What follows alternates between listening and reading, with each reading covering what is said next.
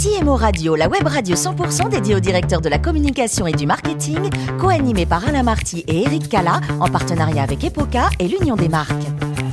Bonjour à toutes et à tous, bienvenue à bord de CMO Radio. Vous êtes plus de 11 000 directeurs de la communication et marketing et dirigeants d'entreprise abonnés à nos podcasts et nous vous remercions d'être toujours plus nombreux à nous écouter chaque semaine. Et bien sûr, vous pouvez réagir sur nos réseaux sociaux et notre compte Twitter CMO Radio-du-Bas TV.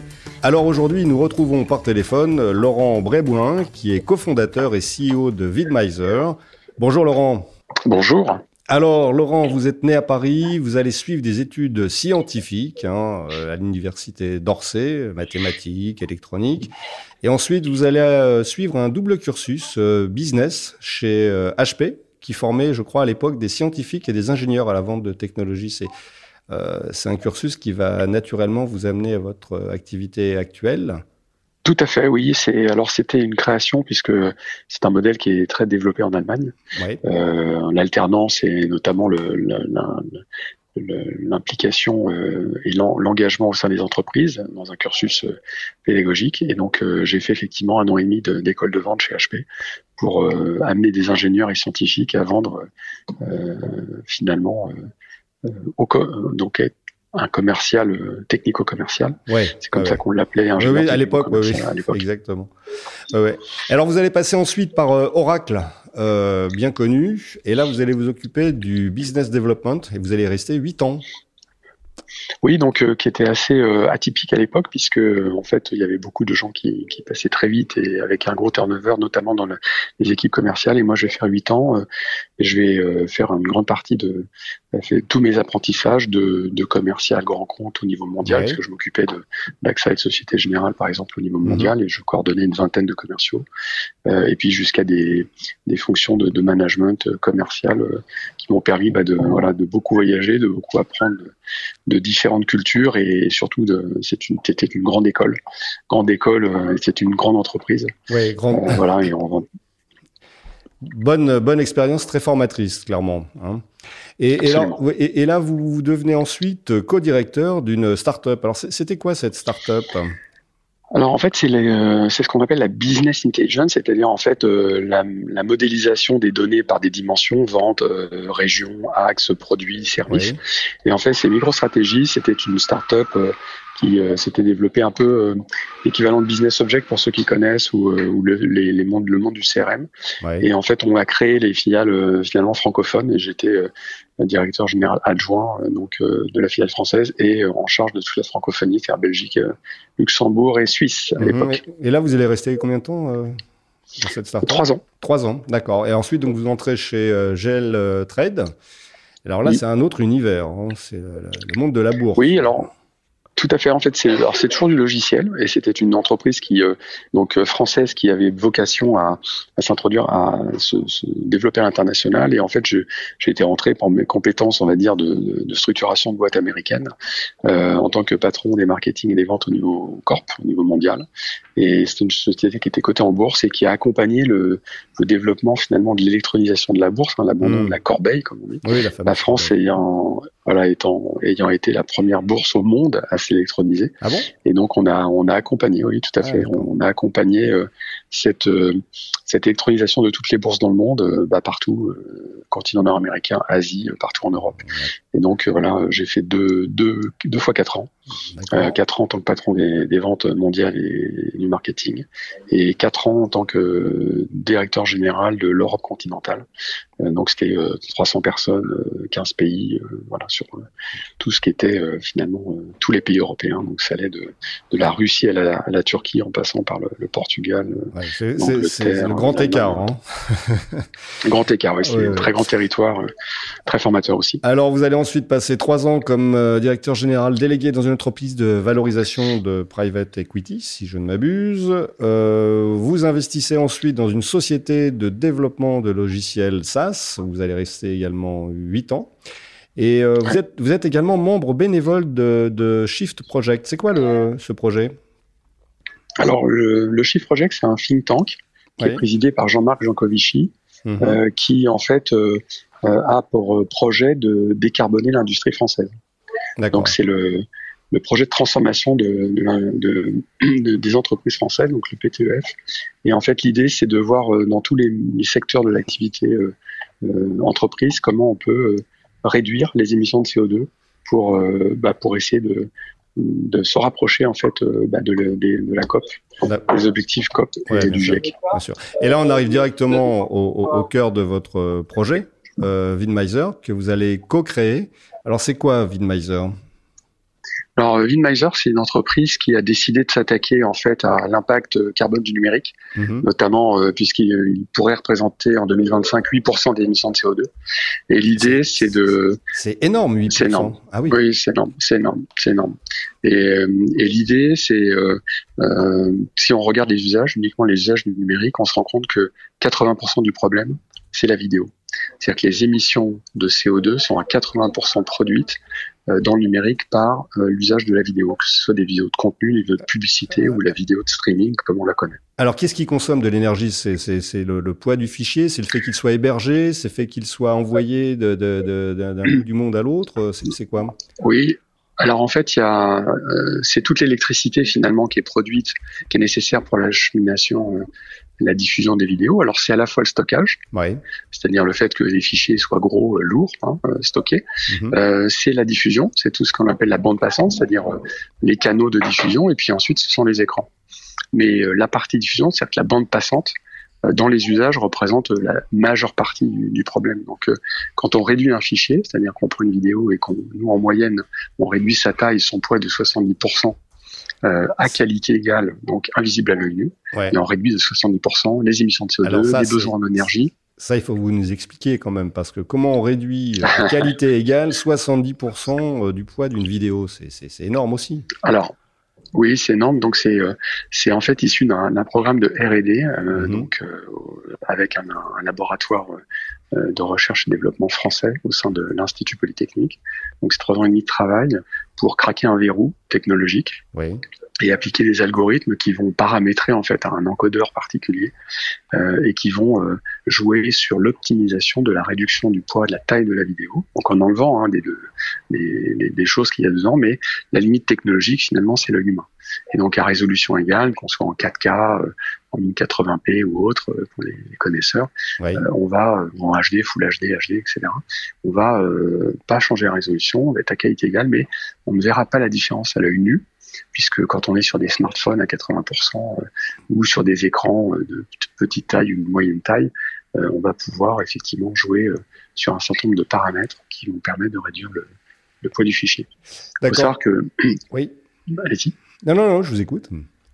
Alors, il faut savoir que, par exemple, pour, se rendre compte hein, de, l'impact de la vidéo dans, euh, dans le numérique par rapport à d'autres usages, si on, compare, par exemple, si on prend Stade de France, a 80 000 personnes assises, euh, et puis qu'on fait un, concert, donc on rajoute 20 000 sur la pelouse, ça fait 100 000 personnes pour faire un contrôle. Euh, si à ces 100 000 personnes, on demande d'envoyer un email unitaire, oui. d'un kilooctet, sans pièces attachées, ils vont générer une bande passante de 100 mégaoctets.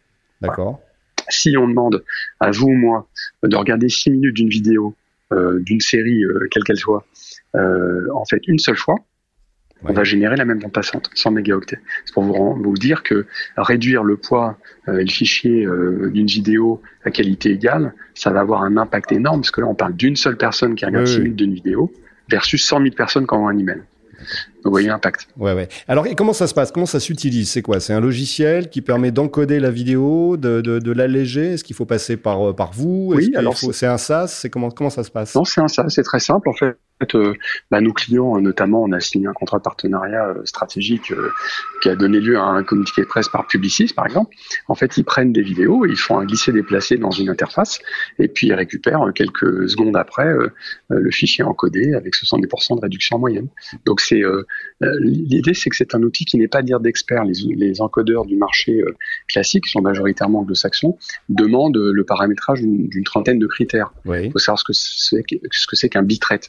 Or, euh, pour vos pour vos auditeurs, hein, qui sont principalement des, directeurs marketing digitaux, euh, directeurs communication digitale ou qui sont des agences, hein, euh, qui sont les cibles qui utilisent le plus les vidéos, soit dans les chez les annonceurs, soit dans les, les grandes agences médias ou créa, en fait, euh, savoir ce que c'est qu'un bitrate, c'est pas toujours évident. Or, là, c'est fait par le, notre logiciel, donc il suffit de faire un glisser-déplacer de sa vidéo dans l'interface, comme on le fait euh, sur son PC, et puis on récupère quelques secondes après, euh, ou quelques minutes après, en fonction de la, la, durée de la, vidéo. Mm. Il y a voilà, on récupère son, sa vidéo avec 70% de, de points en moins. Il suffit ensuite bah, de la déposer là où elle doit être mise, sur son site web, son blog, son réseau social, etc., etc. Donc il n'y a rien à faire. Il y a juste à glisser déplacer. Ça peut être fait en API quand on est avec des publishers, des éditeurs qui sont les industriels, on va dire, de, de, la vidéo, c'est-à-dire, euh, par exemple, demain, un BFM, un BFM TV, ou peu importe, euh, ou, un, ou un combiné ou un brut, euh, eux, c'est leur business, voilà, donc ça pourrait être fait directement avec une API. C'est ce qui se passe avec les gens qui l'utilisent de façon industrielle. D'accord, alors vous venez, vous venez de parler... Donc très simple. Ouais, très simple. Et, vous venez de parler de nos, nos, auditeurs, justement. Alors, qui sont les, les, les, clients ou les futurs clients de, de Vigmizer C'est qui? C'est les, les, agences de com, les, les médias, les groupes médias? C'est ça. Alors on a euh, on a différents acteurs. En fait, c'est l'ensemble de la chaîne. Donc c'est euh, le client final. Le client final, c'est un annonceur, c'est une entreprise mhm. qui va euh, vouloir communiquer de plus en plus à travers la vidéo ses produits, ses services. voilà. Donc soit pour les publicités, soit pour des contenus qu'il met sur ses sites, blogs, newsletters, réseaux sociaux. Euh, on a aussi donc les intermédiaires que sont les agences créa qui fait qui font la création de vidéos pour le compte de ces annonceurs ou les agences médias qui, gèrent leur plan média, c'est-à-dire qui sont euh, celles qui vont organiser bah, l'ensemble de euh, la communication pour les plus grandes marques. donc ces clients-là sont des clients de Vinmiser et du Green Encoder en particulier. Mais on a aussi les publishers, donc les gros acteurs qui ne communiquent que par la vidéo. Hein, j'ai cité Brut, euh, alors c'est pas un client, euh, on discute avec eux, mais c'est des Combini, euh, des BFM TV, des, des MyCanal demain, bah, tous les gens qui communiquent exclusivement avec la vidéo. D'accord. Donc Et ça... peut être aussi demain toute la pédagogie. Vous savez que toutes les écoles maintenant, Open Classroom, il n'y a plus de PDF, hein, on fait plus les cours sur papier. Maintenant, c'est beaucoup de tutos, beaucoup de vidéos. On a été contacté par les grandes écoles de commerce et d'ingénieurs qui, qui, ont beaucoup de replays et qui font aussi des cours euh, en distanciel euh, complètement en visio. Donc euh, ils ont besoin de matériel visio. Et puis après, bah, après-demain, ça sera les influenceurs qu'on appelle les créateurs de contenu maintenant, qui avant de publier une vidéo à leurs millions de followers pourraient avoir une, une attitude éco-responsable. L'avantage de notre solution, c'est qu'elle est aussi très performante parce qu'une vidéo qui fait 70% en moyenne en 3, c'est une vidéo qui va se télécharger beaucoup plus vite. Bah, en fait, beaucoup plus vite. Et donc, on va avoir moins de taux de rebond et beaucoup plus de pourcentage d'engagement. D'accord. Alors, euh, donc il y a un effet effectivement euh, direct euh, sur l'empreinte carbone. Euh, Est-ce que c'est pas aussi un peu un, un, levier de com pour vos clients? C'est-à-dire que je suis un groupe média, euh, j'explique à mes à mes, à mes auditeurs, à mes spectateurs que j'utilise un logiciel pour améliorer le, sort de la planète Bien sûr, l'aspect l'aspect com vous avez absolument raison de, de, le, de, le, de, le, souligner. Il faut savoir qu'en France, toutes les entreprises de plus de 500 personnes ont une obligation de publier un bilan RSE. Ah oui. En 2024, ça sera plus de 250 personnes, donc ça touche quasiment tout le monde. Hein. On ne parle pas que du CAC 40. Euh, alors, il y a deux types d'acteurs. Il y a les acteurs qui le font parce qu'il y a une forme d'obligation. Et comme on publie un bilan carbone, parce qu'on ça, moi j'ai accès à des commissions, euh, euh donc euh, en partenariat avec l'ADEME, euh, l'AFNOR et l'ARCEP, qui sont les agences de l'État qui régulent en fait et qui donnent des métriques pour faire des calculs de comparables. On sait calculer aujourd'hui quel est le nombre de tonnes de CO2 que l'on peut non émettre grâce à nos technologies. Et en fait, on publie des bilans, des bilans carbone pour nos clients, ce qui fait qu'ils peuvent publier, ils peuvent le, c'est une contribution directe au bilan RSE. Et, et, donc il y a ceux qui le font parce que bon bah voilà, ça leur fait un, il y a un effet d'aubaine de pouvoir communiquer avec des résultats mm. mesurables et communicables. Mais il y a aussi ceux qui sont, et on en rencontre de plus en plus, qui sont à titre personnel, parce que en dehors de l'entreprise, ce sont aussi des, des, hommes et des femmes qui sont des citoyens et qui ont une conviction et qui veulent que leur entreprise en fait euh, fasse ce virage-là. Donc il y a effectivement cet aspect com est très très important. ils veulent être, être acteurs également, euh, j'imagine. Euh, des envies d'international parce que l'empreinte carbone c'est mondial. Enfin lutter contre l'empreinte carbone c'est mondial. Comment ça se passe chez Vinmeister Vous avez des alors absolument, donc on, était d'ailleurs présent en janvier au CES de Las Vegas, ce qui nous a permis un peu de, de regarder ce qui se passait à l'extérieur. Donc on voit que bah, aux États-Unis, il n'y a pas, même s'il y a une on va dire sur les sur les infrastructures, puisque réduire de 70% les vidéos, bah, ça a aussi un impact positif sur les coûts, les coûts directs et indirects des infrastructures. Donc on sent que les certains gros acteurs effectivement sont sensibles à ça, mais pour l'instant ils n'y ont pas trop travaillé. Bon, le CO2 aux États-Unis, c'est c'est pas encore complètement dans tous les esprits, on va dire ça comme ça. en Asie non plus. Hein, si vous regardez l'Inde, la Chine, là il y avait quelques quelques pays représentés comme comme le Japon, la Corée euh, ou Taïwan. Euh, par contre, en Europe, euh, en Europe, il y a une appétence forte, notamment sur les pays du nord de l'Europe, qui sont extrêmement sensibles à cette cause-là. Donc, ce qu'on fait, c'est que grâce à nos clients agences, donc les Publicis, on a signé avec Denso aussi, mmh. Denso Cara.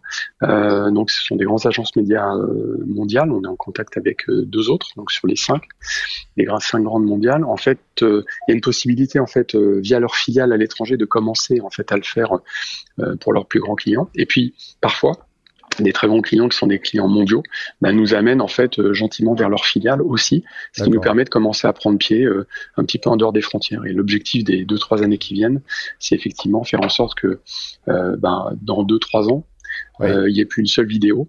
en France, en Europe et peut-être plus loin, qui, qui ne subissent pas ce genre de traitement pour diviser au moins par deux euh, les émissions de CO2. Oui, oui d'ailleurs, parce que vous êtes en, mode, vous êtes une jeune entreprise, hein, vous êtes plutôt en mode start-up et en phase d'accélération. Je crois que vous avez un, business plan qui est assez euh, euh, optimiste et, certainement tout à fait réaliste. Hein, d'ici d'ici cinq ans, vous pouvez nous en parler peut-être? Oui, bah écoutez, le, effectivement, on est en accélération, donc on est euh, accéléré par euh, Incube Alliance, hein, qui, est, qui, est, sur le plateau de Saclay, euh, dans la dans la verticale Green Tech. Euh, donc on a on a fait le, le, parcours Station F il y a, il y a trois ans. Euh, effectivement, l'enjeu c'est c'est de franchir assez rapidement un certain nombre d'étapes et d'arriver à 2026-2027 sur un sur un, on va dire un objectif de, plusieurs dizaines de millions d'euros. Euh, ça c'est réalisable. C'est c'est voilà, c'est ça veut dire qu'il faut il faut il faut délivrer, exécuter. Mais euh, les grandes marques et un certain nombre de grands acteurs qui nous font confiance euh, communiquent beaucoup euh, eux-mêmes sur euh, sur leur démarche. Et ça, ça légitime et ça crédibilise notre notre croissance. Voilà, mais ça reste à faire. on est très alors, et alors, comment, comment on contacte euh, Vidmeiser Si euh, demain je suis un, directeur communication euh, d'un grand groupe, j'ai envie d'utiliser votre, votre hmm. logiciel, comment, comment on fait? Est-ce que qu'on voilà. on va sur notre site. On va sur notre site. Euh, sur notre site, il y a la possibilité de remplir un formulaire et on est directement, euh, directement, euh, on va dire informé et on prend contact. Il suffit de laisser ses coordonnées. voilà, on a un numéro de téléphone aussi, mais voilà, le, le, site est le site Winmiser Green Encoder est vraiment le, le, point d'entrée très très très naturel. Ça se fait aussi beaucoup par les agences parce que c'est les grandes marques travaillent avec des agences qui nous connaissent maintenant beaucoup puisque on a participé à Techinov, on est présent Vivatech, on est le de Las Vegas et, en façon d'événements. Eux-mêmes font des événements. Il y avait euh, Mind Media il y, a, il y a quelques jours. On a été cité avec des cas d'usage, notamment de plus de 40 tonnes économisées sur euh, sur une campagne d'intermarché, euh, Française des Jeux, Bouygues Télécom. Bon. Donc euh, voilà, on est, on commence à être référencé. Il n'y a aucun problème pour nous joindre. Et on répond avec beaucoup de, réactivité. De réactivité, j'en doute pas. Alors Laurent, c'est quoi finalement C'était quoi finalement votre rêve de gosse? C'était d'être pilote de chasse ou chasseur de carbone? Eh bien voilà, bah c'est voilà, vous avez tout résumé. Euh, j'avais démarré en, en, pensant être pilote de chasse. Bon, à l'époque, le fait d'être myope, c'était c'était un peu ah. un, enjeu, donc j'ai pas pu. Euh, Aujourd'hui, c'est possible, mais bon, j'étais trop tôt. Mais finalement, euh, finalement, euh, cette mission d'utilité pour la planète, ce petit geste, comme le colibri, faire chacun sa part. Et puis Jim Skia rappelait, euh, euh, qui est le, le coprésident du GIEC, un groupe 3 mhm. qui, a, qui, a, publié le, le, dernier rapport il y a un mois, disait euh, Nous savons quoi faire, nous savons comment le faire, et maintenant il n'y a plus qu'à décider de le faire. Eh bien, ma mission, la mission avec Minmiser et Green Encoder, c'est celle-là on sait quoi faire, on sait comment le faire, il n'y a plus qu'à le faire en fait et décider avec nos clients et nos partenaires bah, de, de faire ce geste pour la planète. Donc euh, cette mission-là me remplit pleinement et, euh, et beaucoup de nos clients avec. Donc on est très heureux de ça. Eh bien, merci beaucoup Laurent. Fin de ce numéro de CMO Radio. Retrouvez toute notre actualité sur nos comptes Twitter et LinkedIn. On se donne rendez-vous jeudi prochain à 14h précise pour une nouvelle émission. L'invité de la semaine de CMO Radio, une production B2B Radio.tv en partenariat avec Epoca et l'Union des marques.